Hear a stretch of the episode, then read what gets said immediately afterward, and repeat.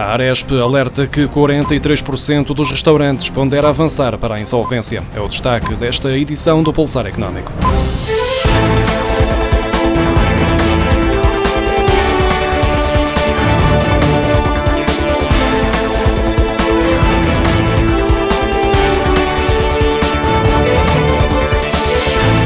Cerca de 43% das empresas de restauração e bebidas e 17% da área do alojamento turístico ponderam avançar para a insolvência, de acordo com o mais recente inquérito mensal da Associação da Hotelaria, Restauração e Similares de Portugal, divulgado nesta semana. No setor da restauração e bebidas, 43% das empresas ponderam avançar para a insolvência, tendo em conta que a esmagadora maioria refere que não irá conseguir suportar os encargos habituais com os salários, rendas, energia, fornecedores e outras despesas já a partir deste mês de agosto.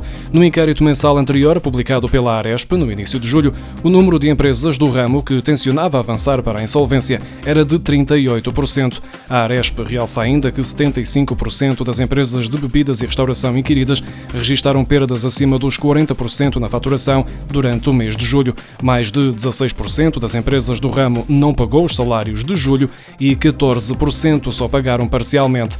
30% das empresas assumem que não vão conseguir manter os postos de trabalho até ao final do ano e 16% já avançaram com despedimentos desde o início da crise pandémica.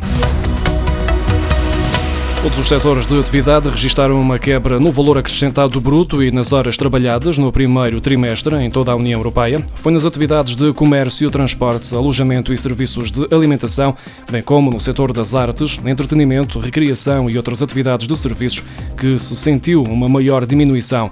Estas áreas foram das mais afetadas pelo confinamento ditado pelos governos para conter a disseminação da Covid-19, tendo registado quedas no valor acrescentado bruto, que rondam os 6%, face ao trimestre anterior, como revelam os dados do Eurostat divulgados esta quarta-feira. Estes setores são também aqueles onde se sentiu uma maior diminuição do emprego em termos de horas trabalhadas, entre 5% e os 6%.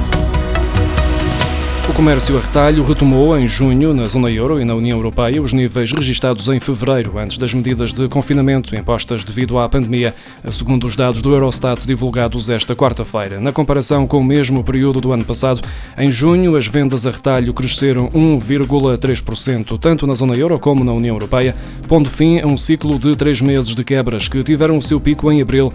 Em junho, as vendas de alimentos, bebidas e tabaco foram semelhantes aos níveis registados em fevereiro deste ano, antes da pandemia, enquanto para alguns grupos de produtos não alimentares ainda existe uma lacuna considerável entre o momento atual e o período antes das medidas de combate à Covid-19. É o caso das vendas de têxteis, roupa e calçado, que representaram em junho apenas cerca de 3 quartos do que foi vendido em fevereiro. No período de confinamento, os consumidores compraram mais através da internet e também utilizaram mais o livro de reclamações eletrónico para manifestar a insatisfação com os produtos e serviços. O número de reclamações no livro de reclamações eletrónico aumentou 171% no primeiro semestre, face ao mesmo período do ano passado. Foram mais de 82 mil as queixas registadas entre janeiro e junho deste ano, depois das 30.300 registadas em 2019. A maioria das reclamações foi dirigida ao setor das telecomunicações algo que tem sido uma tendência no país há vários anos e que aumentou com os portugueses mais tempo em casa, em teletrabalho e com os filhos a ter aulas à distância, logo mais dependentes das telecomunicações. No segundo trimestre, o número de trabalhadores a desempenhar funções a partir de casa em Portugal cresceu 23,1% para mais de um milhão de pessoas, segundo os dados do Instituto Nacional de Estatística divulgados esta quarta-feira. O número de população empregada que indicou ter exercido a sua profissão sempre ou quase sempre em casa na semana de referência ou nas três semanas anteriores foi estimada em 1 milhão e 94 mil pessoas, das quais 998.500 indicaram que a razão principal para ter trabalhado em casa se deveu à pandemia de Covid-19.